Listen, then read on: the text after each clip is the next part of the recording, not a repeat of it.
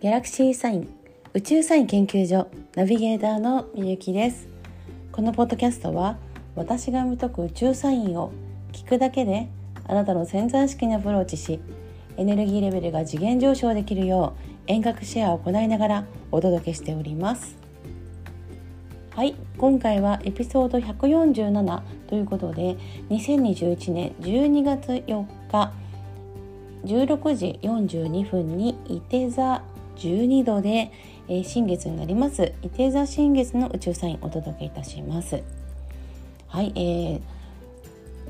2021年最後の新月ということで伊手座の新月がやってまいります、えー、今回のですね新月日本では見ることはできませんけども日食を伴った、えー、新月ということで前回2週間前のえー、大下の満月も、えー、月食で食を挟んでおりました、えー、食を挟むとですねいつもよりもパワーが増す。でパワーが増すだけではなくて結構大きい意味があるんだよっていうのはあのここ引き続き聞いていただいている方はですねあのご存知かと思いますけども今回も漏れなくそれにあたります。で今年のですね手座の新月特徴がありましてまず今お伝えした日食であること。そして、えー太陽と月が2色、まあ、新月で重なるのでその新月と水星がぴったり重なっている。もうほぼほぼ同じな場所ですね。はい、そしてヤギ座で冥王星そしてそこに金星が重なってます。この金星と今度は魚座にいる海王星が調和をとっていてそしてえさそり座にいる火星と水亀座の木星ここはですね、えーちょっとハードポジションそしてその同じさそれ座の火星とヤギ座の冥王星が調和で、えー、水亀座の土星と大牛座の天王星が、えー、またハードポジションっていう形で結構ねあの白黒はっきりつくようなそういう感じの配置になっています。で前回の、えー、サソリ座の新月の周期で2週間前の大志座の満月っていうのは月食だったんですよね。で、まあ、周期のサインというその星座は変わるんですけども年に2回この、えー、新月満月に重なった食が起こる2回目の特別な期間っていうことが今なんですね。で、えー、今回の日食っていうのは、えー、去年の、えー、サソリ座から伊手座というこの食のあの時期に、えー、切り替わったエネルギーがですねそのまま影響してますなので2020年の、えー、10月えー、後半からうんと11月12月の、えー、半ばぐらいまでこのエネルギーっていうのがここ1年でねあのどんな風に動きがありましたかと。であの前向きに来たものっていうのをですね結果的にもう始まって終わったものもたくさんこの1年あると思うんですけどこの1年で終わったものではなく始まったことについてねこうじ深掘りしていくといい時です。で去年の、えー、いつじゃあ日食だったのっていうとあの水亀座時代水亀座にねあの星座が移動する直前12月15日の日食っていうのが、えー、この周期のスタートなんですよ。なのでまあその水亀座にねあの木星と土星が、えー、と入ってくる直前ということで、まあ、風の時代スタート風の時代ってすごいみんな聞いてると思うのでまああのえーと、印象に残ってる方とかあのいらっしゃるかと思うんですけどもあの大体ねこの、えーと時期っていうのは今今あのだけの話ではなくてこれからずっと長く続いていくのでここの、えーと、動きっていうのを自分自身でねちゃんとこうしっかりこうあのタイミングを取っておくっていうのが大事かなと思います。であの自分の、まあえーと、内観というか自分のの自身としっかり大切な約束をする時っていう形になるんです。で今回特別な時間でプラス魔法のね世界ではもう本当にあのこの、えー、1年間で本当にわずかな期間だけしかできないあの特別な魔法があるんですよ。それをね今回は、えー、マジカルワークで行います。まああのあっという間なのでもうここで、えっと、やることによってそのサポートが起きるんですけどなんかいろいろねこうあのこういうのやりたいなああいうのやりたいなと思ってもだからなかなかこうこう状況とか時間が取れないとかいろんなことでうまくいかないことってあると思うんですよね。ですけどあのこの今のこの時期っていうのは、まあ、そのもう週末にその、えーと、そこだけのあのきっかけがやってくるんですけど、えー、もうねあの始まりをすごくサポートしてくれるものなんです。で魔法の世界っていうのはあの大体そのおまじないに関してもえー、魔術を使うことに関してもこの夜っていうか暗い時間にやることが多いんですけど今回はですねあの珍しくというかあのそんなに数は多くないんですけどあの昼間にするワークになります。うん、なのであのー宇宙魔法のねアカデミーの方に参加されてる方はもう絶対マストでこれあのご自身のね夢の実現とか、えー、自分自身の価値観の一新とかですね。いろんなことに関してその勢いっていうものとあとその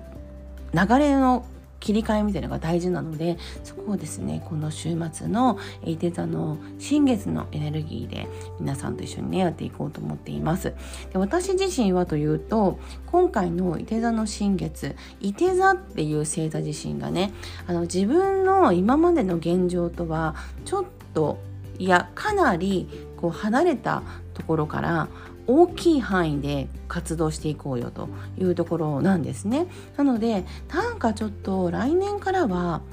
ちょっといろいろやりたいよねっていうことを思ってらっしゃる方今これ聞いてくださってる方も割と多いかなと思うんですねそういうちょっと来年からはこうしたいなとかいうあのことを思われてる方はご自身が今考えてることがその流れに乗っていけるように、え自分のねあの中の大事な部分としっかりコネクトしてであの普通のゾーンではなくもっと高次元のゾーンとつながって、えーと、エネルギーをですね自分の夢の実現のためにあの使っていただければなと思います。ででまあ自分の中で、えー、切り替えが起こるタイミングっていうのは、まあ、自然ではないんですよ。もうあの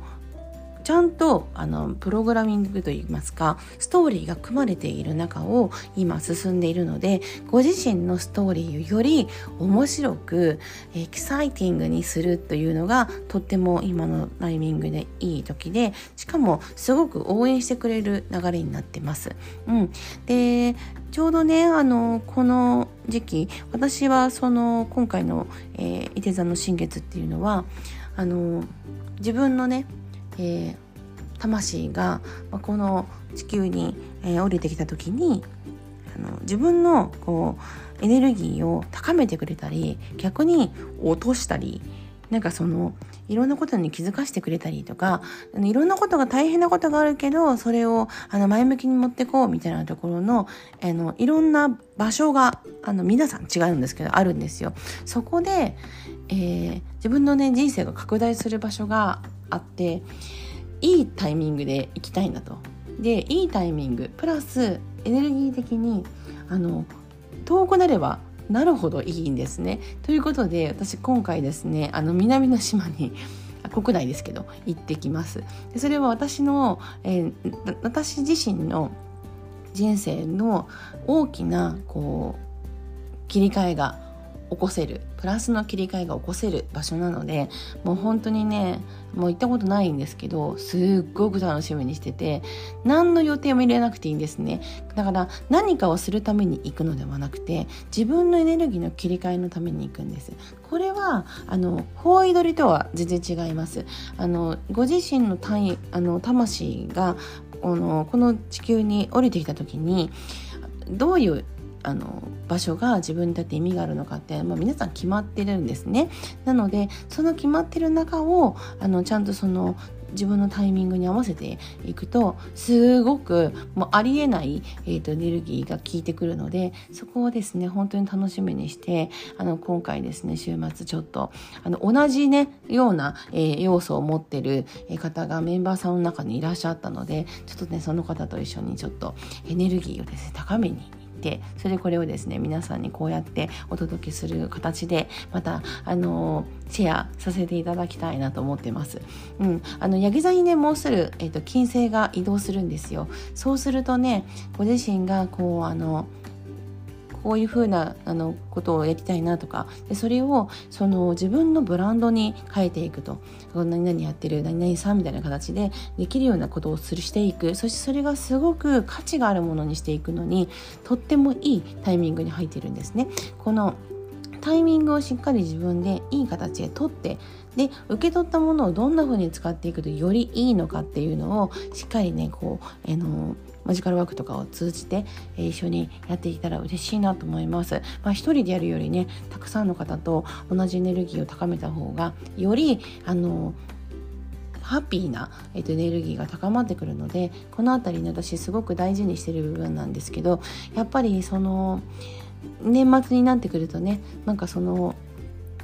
自分が思ったように時間が使えなかったりとかすると思うんですでも今はまあもしかするともう徹夜をしてでもあのエネルギーの切り替えをした方がいい時なのでしっかり自分のね未来を見てそして自分の心の中のね自分とちゃんと会話をして、えー、しっかりねあの掴むべきものを掴んであのゾーンをですね、えー、固めていってもらえたら嬉しいなと思います。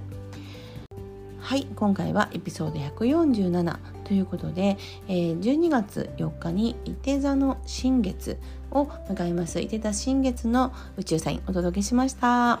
チャオチャオ。